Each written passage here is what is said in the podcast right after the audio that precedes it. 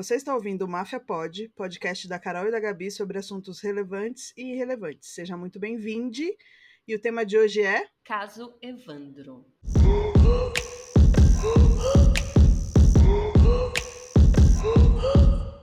Gabriela, Chegamos. esse episódio finalmente chegou. Quando que a gente finalmente começou? Quando a gente começou? Foi eu logo causei. no começo da pandemia, Gabi. Foi logo É. tipo maio. Acho que foi maio que você começou. Eu fui fazer um curso que a Carol acabou fazendo uma aula e vai fazer uma turma só pra ela agora. é mais ou menos isso que vai acontecer. E nesse curso, uma Obrigada. menina. de nada. E nesse curso, uma menina lá, ela, a gente tava falando sobre tramas psicológicas, sobre umas coisas, enfim, de um filme que a gente viu. E ela falou, gente. Eu preciso falar um negócio com você. Alguém já viu o caso, já escutou o caso Evandro? E aí houve uma comoção generalizada. Eu, tipo, mano, o que tá acontecendo? E aquilo foi, se foi, se foi, se até que eu escutei o primeiro episódio. E aí eu entrei em choque. E aí eu falei, quando eu geralmente eu entro em choque em alguma coisa, a Carolina é a primeira pessoa que. É a primeira pessoa que eu ativo. E aí, graças a Deus, a Carolina se envolveu da forma que eu estava esperando. E aí a gente fez o quê, Carolina? A gente começou a ficar obcecado. Uhum. Porque a única coisa que eu preciso é uma obsessão. Hum, é fácil me entreter. É um sentido assim, se você me der uma coisa que eu posso ficar obcecada em relação àquilo, eu vou ficar obcecada em relação àquilo. Não tem. eu- essa sou eu. Sou Mas, eu. mas, por exemplo, não é, não é assim, tipo, crochê ou tipo cubo mágico. É tipo, tem que ser uma obsessão que a Carolina tem alguma coisa acontecendo nova a cada momento. Eu preciso exercitar É, a minha mente isso. continuamente. Então, eu preciso estar pensando, Isso. refletindo, isso. fazendo reflexões complexas, conversando com as Eu pessoas, falei contando crochê. Eu falei crochê pra Carolina, vocês precisam ver a cara dela. Foi tipo, por que que você tá falando isso? Foi demais. Não, crochê eu é, acho ótimo. Eu fazia ponto cruz, né, Gabi, quando eu tinha, sei lá, 12 anos. Você Então. também. E- Existe uma diferença entre eu e você fazer ponto cruz. Eu fazia o ponto cruz e pra mim tava tudo bem se um xizinho tava maior que o outro, entendeu? Ou se a parte de trás tava confusa. A Carolina não conseguia viver com isso. Não conseguia viver, eu fazia ponto cruz e eu tive que evoluir no ponto cruz até fazer um quadrinho complexo de ponto cruz, Ó lá. senão não ia dar pra ficar só fazendo a toalhinha. Mas Ó tá ótimo, a gente não tá aqui falando ponto cruz. Depois a gente Daqui pode pra fazer um episódio sobre neuras. Sobre mim, você pode fazer um episódio sobre mim, Carolina, Gabriela, vou- deixa. Sobre a Carol. Manual, manual de Manual. Ah, não, a Gabriela tá preparando o manual. Manual de entendimento aí, para as novas amizades aí que virão. Então a gente acabou se dedicando muito a Casa Evandro. Uhum. É, a gente ouvia todos os episódios e fazia lives sobre os episódios. A gente juntava, Lives. né? Sim, a gente juntava lives que não ficaram salvas no Instagram da Gabi, porque a gente achou que o caso tava muito confuso e aí tinham pessoas reais ali É. envolvidas e a gente achou que não fosse ser legal. Mas dessas lives surgiu um grupo de, do Telegram de pessoas interessadas no caso Evandro, que começaram a acompanhar com a gente. Na verdade, inclusive, a gente até já tinha prometido pro nosso grupo que a gente já teria feito a última live, né? Que ficou faltando uma live sobre os últimos episódios. Mas aí a gente decidiu fazer esse episódio de podcast porque vai ser muito mais legal e ele vai ficar salvo Uhum. E a gente vai conversar sobre os últimos acontecimentos. Então, um beijo para todo mundo que é do grupo. Beijo. Obrigada. Obrigada, E amamos vocês. Olha, foi sensacional. E a gente vai manter esse grupo porque eu acho necessário, porque vai ter uma série aí que vai passar do caso Evandro, vai ter o livro que vai sair e a gente vai comentar sobre isso também.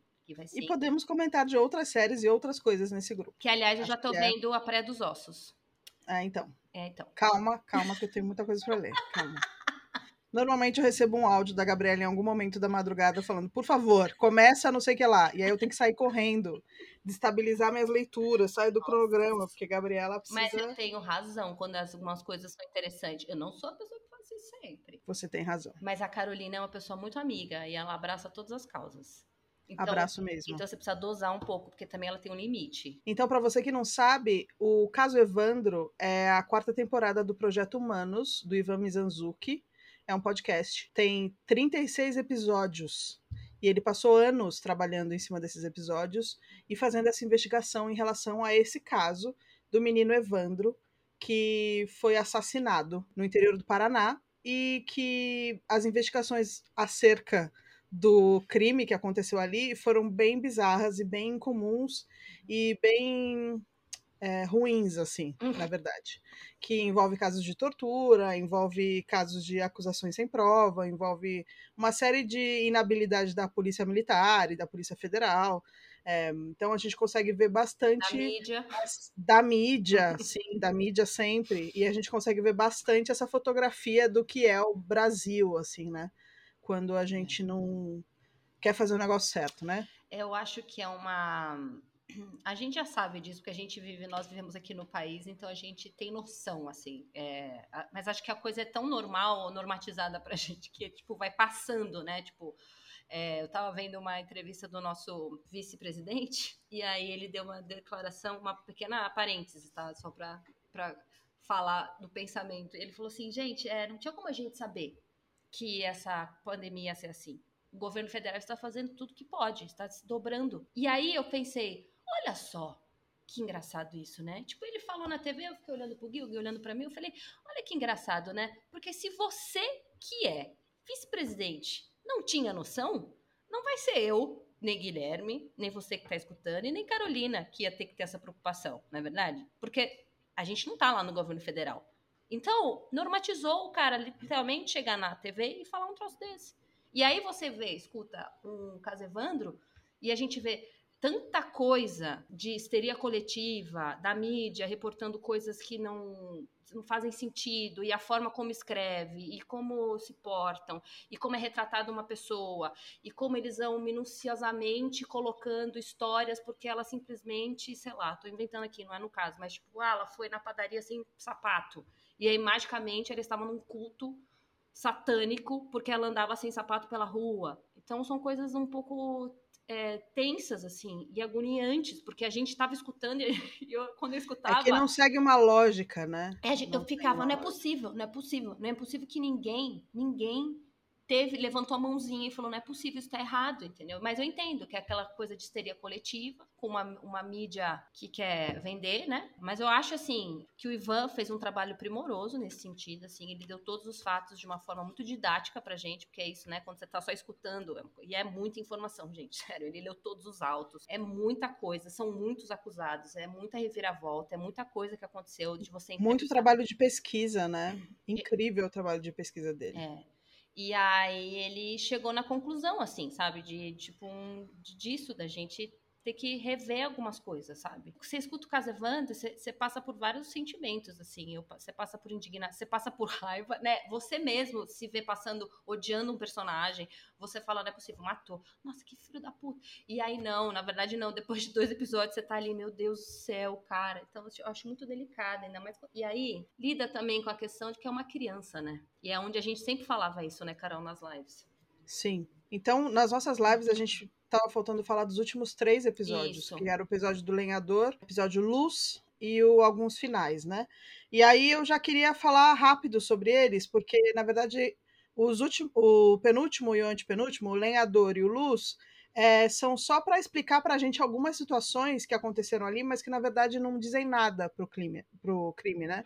E para a investigação. O lenhador era o Euclídio, que morava perto de onde foi achado o corpo. E ele, provavelmente, para se esquivar de uma condenação por, por posse de drogas, uhum.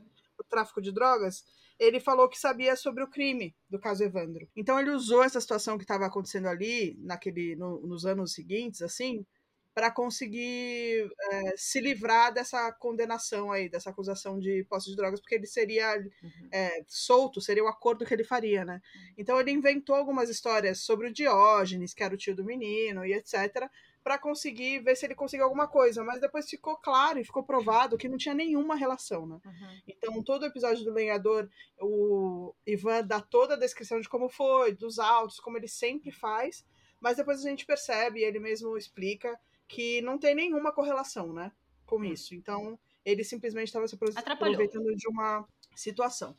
E o penúltimo episódio, que é o Luz, Luz é uma sigla, uhum tinha um grupo. Da Argentina, né? Que era supostamente uma seita satânica, que é Lineamento Universal Superior, uhum. essa sigla. Eles iam passar férias em Guaratuba, né? Faziam ali encontros e tal, retiros, etc. E aí eram, foram identificados como essa seita satânica. Então rolou toda uma questão de que o caso do Leandro Bossi e o caso do Evandro eram relacionados a seitas satânicas e rituais, né? Tanto é que quem levou essa culpa por questão de preconceito uhum. religioso foram as pessoas que se identificavam como ou umbandistas ou espíritas e tinham centros espíritas na cidade, foram acabando levando essa culpa que se desenrolou dessa forma que se desenrolou. Mas, na verdade, toda a investigação aconteceu. A Valentina, né, que era essa mulher central nessa, nessa seita, estava sendo investigada por um outro caso que tinha acontecido também. Que é o que ele vai. Que é o que ele vai fazer em seguida uhum. e que vai ser vai ser bom também. Uhum. E vai ser. Eu tô aguardando esse caso Nossa, aí. Deus. Mas ela foi inocentada nas do, nos dois casos. Uhum. Então, assim, ela realmente não tinha nenhuma relação. Não foi uma questão de, de seita satânica. E o que, que aconteceu? No último episódio, ele explica essa questão da histeria coletiva. Ele faz um, ele explica pra gente como funcionou isso nos anos 80. Não só no Brasil, como nos Estados Unidos, que é onde as coisas são mais é, estudadas, vamos dizer assim, nesse sentido, né? Ou são mais conhecidas, não sei nem se são mais estudadas, mas tipo, são mais conhecidas nesse sentido e tem mais publicações. O que ele diz é que foi um pânico moral dos anos 80. Foi isso que aconteceu. Moralmente, as pessoas estavam aterrorizadas e histeria coletiva é quando as pessoas começam a acreditar em coisas que não seguem uma lógica e elas não têm provas, mas elas simplesmente acreditam, porque é como se fosse uma força maior do que elas poderiam controlar. E aí todo mundo entra nessa onda. Nos Estados Unidos aconteceu muito isso, em que crianças diziam que os pais eram de seitas satânicas, é, abusavam delas, enfim, e os pais eram, foram presos. Tipo, muitas pessoas foram presas nos anos believe 80. The children, I believe the children. Porque acreditavam-se nas crianças, mas eram prisões sem prova. Nunca foi provado efetivamente, com provas, com indícios de que essas seitas existiam efetivamente. E, mas isso aconteceu muito. E aí foi um reflexo que aconteceu aqui no Brasil, né? É, e a gente está falando de um caso de, de né, é, e é um tema muito delicado e que causa muito desespero mesmo, que é o sequestro de criança, que mesmo quem não tem filho, quem tem filho, quem pretende ter, não tem, é desesperador, porque você não consegue conceber o fato de alguém pegar a sua criança e literalmente ir embora, o que existe, né? Existem quadrilhas especializadas nisso no mundo. É aquele negócio, foi a hora, a receita pronta para explodir, né? E o Brasil não estava preparado para isso. Não, Guaratuba não estava preparada para o que, que foi aquilo, entendeu? E eu acho que é exatamente isso.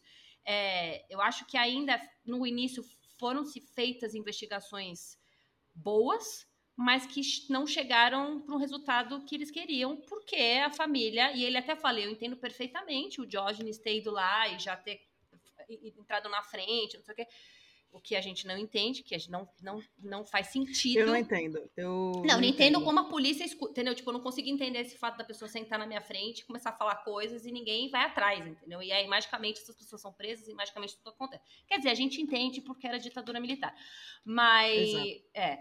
E aí a gente sabe que as coisas não eram esse bem erradas. detalhe, né? É, que era tem isso aí também, né? No nosso país. É. E aí ele fala uma frase que para mim ficou muito marcada. As pessoas preferem acreditar que as crianças são abusadas por satanistas do que por familiares. Exato. E conhecidos. Então acreditar que alguém pode fazer isso ou alguma coisa assim com uma criança, uma pessoa que esteja perto da criança, que seja um familiar, que seja um conhecido, que seja um amigo da família, as pessoas não conseguem, elas não conseguem acreditar nisso. Então elas inventam essa questão toda para justificar os acontecimentos, né? Quando elas não têm para onde correr. Eu acho interessante porque ele e eu tô se, tava sempre falando nisso nas lives. Mano, o corpo da menina tem um cadáver de uma menina e, e ninguém literalmente tá investigando sobre isso. E graças a Deus nesse último episódio ele fala sobre isso, né? Dessa correlação dos três corpos, né? Da menina, do Evandro e do Leandro. E que, e que, na verdade, é isso. Esse fato que a Carol falou das pessoas pensarem que, tipo, foi uma entidade satânica que pegou meu filho, fez com que a pessoa efetivamente pudesse se safar com três assassinatos de criança. Não sei se foi a mesma pessoa, a gente não sabe, porque isso ficou muito, né? Agora a gente nunca Sim. vai poder saber.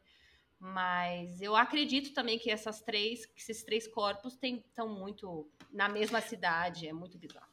E tem. Não, é, três não, né? Porque Evandro não. O Leandro não. O Leandro não, não acharam o corpo. corpo, é. Mas é o que ele fala. A, a teoria do Ivan é que tinha um serial killer, né? Que aí é outra questão é, que eu quero falar Nossa, aqui. A teoria é- dele é que tinha um serial killer na cidade e que ele matava as crianças e jogava nessa, nesse lugar aí, que era um grande espaço livre de árvores. e- Uhum. então, tipo, ninguém tinha ninguém ali, nesse matagal. Era onde ele jogava os corpos. E ele até fala: se bobear, o corpo do Leandro nem foi encontrado, tipo, no sentido, pode estar lá, entendeu? Uhum. A gente não sabe. É a a teoria que, ele, que para ele é mais plausível e para mim pareceu bem plausível também, né? E aí ele começa a falar sobre serial killers, né? Uhum. E como a gente tem sempre essa, essa ideia de que no Brasil não tem serial killer, né? Tipo, é uma coisa muito americana isso, muito europeia, assim, é uma coisa muito. É, como se precisasse de pessoas mais é, Capacitadas. é, perspicazes, Aham. assim. E como se o povo brasileiro não fosse perspicaz o suficiente, Uhum. né? Pra- o que a gente sabe que é perspicaz bastante, assim, para fazer coisas. E aí ele começa a falar sobre como temos serial killers, mas não temos organização entre a polícia dos estados e a polícia federal e toda a nossa estrutura de investigação e policial não é organizada o suficiente para identificar esses serial killers, porque diferente dos Estados Unidos que tem um banco de dados central, né? Que ali no FBI, que você manda, aquelas coisas que a gente vê nas Uhum. séries, nos filmes, isso é real, né? É, eles têm esse centro, então eles conseguem verificar nos outros estados se a pessoa muda de lugar, se o crime é- tem padrão de crime, não sei o que lá. Aqui a gente não consegue, aqui a gente não consegue atender os crimes mais básicos, né? Porque assim, é, O que, é, não conseguimos. o que é muito reconfortante, né? Saber uma coisa dessa, né? Pra você que quer praticar essas coisas. É reconfortante pra gente também, que sabe que o nosso sistema não vai dar conta. Não tem capacidade. Não tem, não vai ter. Não vai ter. E, e assim, Gabi, a real é que eu fico pensando nisso e eu fico pensando que a gente precisa de tanta coisa antes, É. sabe assim, de tanto, tanta organização antes disso para conseguir chegar nisso, é todo um processo de Desencadear- organização federal, estadual, enfim, de, é, estrutural do país, que não adianta nem a gente discutir isso, entendeu? Ele fala de uma outra pessoa que foi suspeita, mas que a polícia nunca quis é, investigar, um outro cara que ele falou na prisão pra, um, quem estava É. preso com ele, e esse cara que estava preso com ele testemunhou, dizendo que ele tinha confessado que tinha matado as crianças. Mas a polícia disse que não tinha fundamento, não tinha como investigar, não seria possível. Então também esse cara já morreu, então assim, a gente não tem saber, muito o que fazer, o que saber. E a verdade é que ficou aí esse caso é, em aberto, né? Esses três casos em aberto para os familiares dessas crianças. A, a menina, a gente nem sabe quem ela é, a Não. gente nem sabe é, o nome dela, a gente nem sabe quem são os familiares dela. É então, É e são três crianças que morreram e, e até hoje, E né? ele- A família tá. E ele encerra de uma forma triunfal. Triunfal, assim, é, é, é triunfal. Ele vai na casa das abages. E aí, eu acho que aquela conversa tinha muito tempo, né? Mas assim, no sentido de muitas horas que ele conversou. Mas o trecho que ele usa pra encerrar é tipo pra É matar. muito forte. É muito foda. É, é, ele, ele. Porque era isso. Pra gente- quem, vamos só é. introduzir, para quem não sabe, as Abage foram torturadas, estupradas, é, agredidas por muitos e muitos dias até que elas confessassem que tinham feito o crime do caso Evandro, que estavam envolvidas. Uhum. Isso aconteceu porque elas foram acusadas por Diógenes, que era o primo do, do menino Evandro, é, dizendo que era uma grande vingança contra ele, a família dele e tal, que tinha uma questão ali. ele consegue essas gravações porque as, as fitas estão cortadas, estão editadas, e ele consegue, com a fonte dele, que ele não rele- é, revela, que ela, ela- ele consegue as fitas inteiras. A Beatriz Abage consegue falar, né, que ela está sendo torturada, enfim. E aí se dá esse momento. E aí elas foram condenadas, elas foram Presas. Foram, foram presas e elas, enfim, e foram presas de novo, depois foram absolvidas porque achavam que o corpo não era do menino, aí foram absolvidas e foram presas de novo. Bom, enfim, eu sei que elas foram, elas saíram por indulto, como é que chama isso? Presidencial. Elas não, não foram, ninguém falou, ai gente, desculpa, é, a gente errou aqui, então vocês ficaram presos à toa. É, então foi um puta erro, assim, absurdo. Bom, mas ele finaliza indo lá conversar com elas, e aí é uma coisa que a gente sempre se questiona, que o Aldo Abage, que era o prefeito da cidade, ele nunca apareceu, nunca teve a narrativa dele contada. A gente sempre questionou, gente, a mulher e a filha estão sendo presas, cadê esse homem? E esse cara tava o quê? Surtando, né? Esse cara tava indo atrás de todos os tipos de provas possíveis. Ele tava com câncer, né? Terminal. E aí elas saíram da, da prisão e para ficar com ele, porque o hospital ligou e falou: ó, o cara não quer ele morrer. Vai, ele vai morrer. Ele vai morrer, mas ele não tá morrendo. E, tipo, tá mal. Então elas foram lá e elas literalmente tiveram que mentir. A mulher mente pro marido do lado da filha, falando que elas foram absolvidas e que tá tudo bem e que para ele ir em paz, que deu certo, tudo que ele fez deu certo e tá tudo ótimo. E, ele, e aí ele questiona, mas é a polícia que tá aí? Não, a polícia tá aí porque tem, tem a mídia, tem muito repórter, é pra nossa segurança. Quer dizer, elas mentem. E aí, assim que elas mentem, ele morre, literalmente. Então, assim, olha... Ele aperta a mão da mulher nossa. e morre. E a descrição delas, né? Porque a Falando, gente tem os né? trechos ali delas falando. Então, tipo, a gente tá falando aqui, não é spoiler, no sentido. É uma outra questão você ouvir ali o último Uhum. episódio. É, é, elas dão muitos detalhes de como tava na prisão, de como ele era. Então. É muito triste, É né? revoltante. A verdade é que é muito triste. É revoltante. É revoltante porque são vidas perdidas, entendeu? Tipo, é uma vida inteira perdida, Carolina. É uma vida inteira que você tem que. Não é tipo, sei lá, três anos da minha vida que eu tive que fazer um troço desse, sabe? Que eu tive que. So... Que também é uma merda. Mas assim, é, é uma vida inteira. É uma vida inteira com isso, com, com uma coisa que você não fez. E não tem uma coisa que mais me indigna quando põe palavras na, na, na sua boca, acusam você de alguma coisa que você efetivamente não fez, e você tem que ficar, tipo, e aí eu penso, cara, ainda bem que ele fez esse podcast, você tá entendendo? Tipo, ainda bem que esse cara teve, eh, não sei, uma luz, e ele foi atrás pra investigar, e as- elas vão ter essa chance da última narrativa, sabe? Ainda, Sim, mas acho muito injusto, muito injusto. com essa chance de resposta, né? Uhum.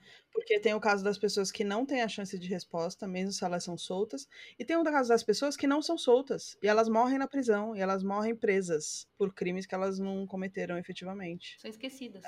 É toda uma situação muito, muito triste, assim. E eu acho que o que fica pra mim é o que fica no- nos primeiros episódios, sabe? É o erro, né, da polícia. É, É. o erro das pessoas de, com quem a gente deveria contar, assim. É o erro do Estado, de forma geral. É a má história. investigação, as acusações sem provas, é, os- as pessoas sendo presas sem provas efetivamente, o, o- tudo que foi forjado, toda a documentação que a gente não, não encontrou, as investigações mal feitas, sabe? É, não tem o exame do IML do corpo da menina, ninguém achou mais esse exame. E o do corpo da, do Leandro, não, não, ele não estava nem vestido. Tipo, a pessoa inventou que ele estava com a roupa do Evandro, entendeu? Tipo, e ficou horas e horas sendo falado sobre isso e não são coisas que não tinha nada a ver, tipo, É uma não tinha nada de a ver. respeito. Eu acho uma falta de respeito. Eu entendo que, sei lá, você é o, é o cara da perícia, aí te chamaram lá de longe, você foi lá, você nem sabia o que estava acontecendo. E aí é o juiz que entrou, tava de outra saiu de férias, aí você não sabe. o que tá- Mas existe um respeito, sabe, pelo que tá acontecendo ali. E aí, eu, e aí é muito erro, sabe? É muito descaso. É muito um erro acobertando o outro. É muito gente tentando passar pano para outra pessoa, para não tentar, sabe? E aí esse fio vai ficando muito, muito comprido. E é triste, assim, porque são exatamente como você falou, são vidas. São vidas que estão ali em jogo. E é uma mentira, gente. Aquilo tudo é uma mentira. É uma história que estão contando pra gente que a gente tem que. Não é verdade, sabe? Tipo, não é verdade. E todos os jornais falaram, né? E Uhum. Todo mundo noticiou de uma certa forma, assim. Foi feito sensacionalismo em cima da história, porque elas eram filha, ah, a mulher e filha do prefeito da cidade. E tinha uma questão política ali entre o Requião na época e o outro que era era o contrário. Então, tipo, no fim, gente, a política E a religião. Tem a e a religião. né? religião. Ah, isso aí, isso aí, gente.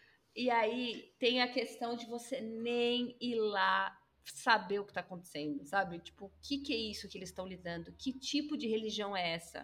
O que, que é esse ritual que eles estão. O que, que é um ritual na Ubanda, sabe? É isso, gente. É um bom podcast. Se você tá aqui, a gente já te deu esse spoilerzão. Mas é um podcast que vale a pena assistir a- como referência. Ouvir. Ouvir, desculpa. Olha lá, é que eu sou muito ruim nisso. Além também de uma questão de narrativa, de construção de história, de storytelling, né, que eles falam, que a gente fala. Sim. Eu acho importante como você conta a história e como que você seleciona os episódios. Sim, para quem é criador de conteúdo, o Ivan, gente, assim, sem comentários, né? Uhum, sem comentários. sem comentários. Não tem. Cara, é um gênio. tem. E esse podcast ganhou o melhor podcast mesmo em 2019. Nossa, foi sensacional. Eu vou dizer que eu separei os dois livros, né? Que ele falou, ele mencionou algumas pessoas que fizeram estudos em relação, e aí eu separei o negócio é, é, Satanic Panic, que Hum. ele fala, que é um livro em inglês. Já tá na minha lista, Gabriela, Ah, do- de livros da Amazon. Meu Deus. E o da brasileira, da Ilana Casoy, Serial Killer Made in Brasil. Ah, é o nome, que é a do referência, livro né? dela. Que é quando ele fala sobre é, a relação é, que no Brasil sim tem serial killer, a gente aqui não sabe. Então tá aí, vamos ver se em algum momento eu leio esses livros. Por favor. E esse foi o episódio do Caso Evandro, do podcast Caso Evandro. A gente tá muito ansiosa pro próximo que ele vai fazer. Enquanto não sai o próximo, a gente vai ouvir, né, Gabi? Vai. Praia dos Ossos? É, eu já tô no. É rápido. É porque não é que é rápido, é que a gente tá acostumado com, com os 36 episódios, são oito episódios de uma hora. E é revoltante também. Igual. É a mesma teoria da histeria coletiva, só que com vários outros agravantes. Aquela coisa do Brasil maravilhoso. E tem a. Faz de melhor, né? É, É, gente, se você chegou aqui no nosso podcast, nesse episódio do nosso podcast, você ouve os outros, porque não é sempre que a gente tá tão. tal. Em alguns a gente tá, viu? Bem revoltado, mas em outros são. são Aliás, mais- é, a gente- qual que é o próximo? O próximo é Alegrinho? Eu acho que a gente podia contar as histórias, das nossas histórias que, que de infância. Nossos roteiros e projetos é o próximo. Puta merda. E aí a gente vai ter um episódio, Gabriela, que já tá aqui no nosso cronograma, Rádio Máfia para Assuntos Amorosos. Totalmente aleatório. É isso que eu gosto. Porque a gente não tem nenhum compromisso Com a verdade. Mentira, com a verdade sim. com a verdade, sim, nenhum compromisso com a ordem e com o tema. Aqui é o podcast da Carol e da Gabi e a gente realmente vai ter essa questão Rádio Máfia para assuntos amorosos. A gente vai abrir caixa de perguntas no Instagram para vocês mandarem suas questões e ter o nosso conselho amoroso. Agradeço se você chegou até aqui. Se você chegou até aqui, que provavelmente seu nome é Jones, eu vou falar. Obrigada, Jones, por chegar até aqui. Um beijo, amamos você. Você é demais. É nóis. Qual é o seu cupom de zero de desconto, Carolina? O meu cupom de zero desconto é o cupom de paciência da Carol. 0% de desconto da minha paciência. Mas que não vai pro Jones. Porque com o Jones a gente tem uma boa relação. Mas qualquer outra pessoa pode entregar esse cupom de 0% de paciência. Vou entregar para as pessoas Tá aleatórias. Que ótimo. E com isso a gente encerra mais um Máfia Pode. Deus me livre. Ó, você pode parar com essas graças, que agora eu tenho o microfone top zero e eu vou fazer um episódio inteiro de ASMR. Tá bom. Só pra fazer mim. bem, A gente faz, a gente faz episódio comendo, vai ser ótimo. Então tá bom, vai ser ótimo. Vai ser.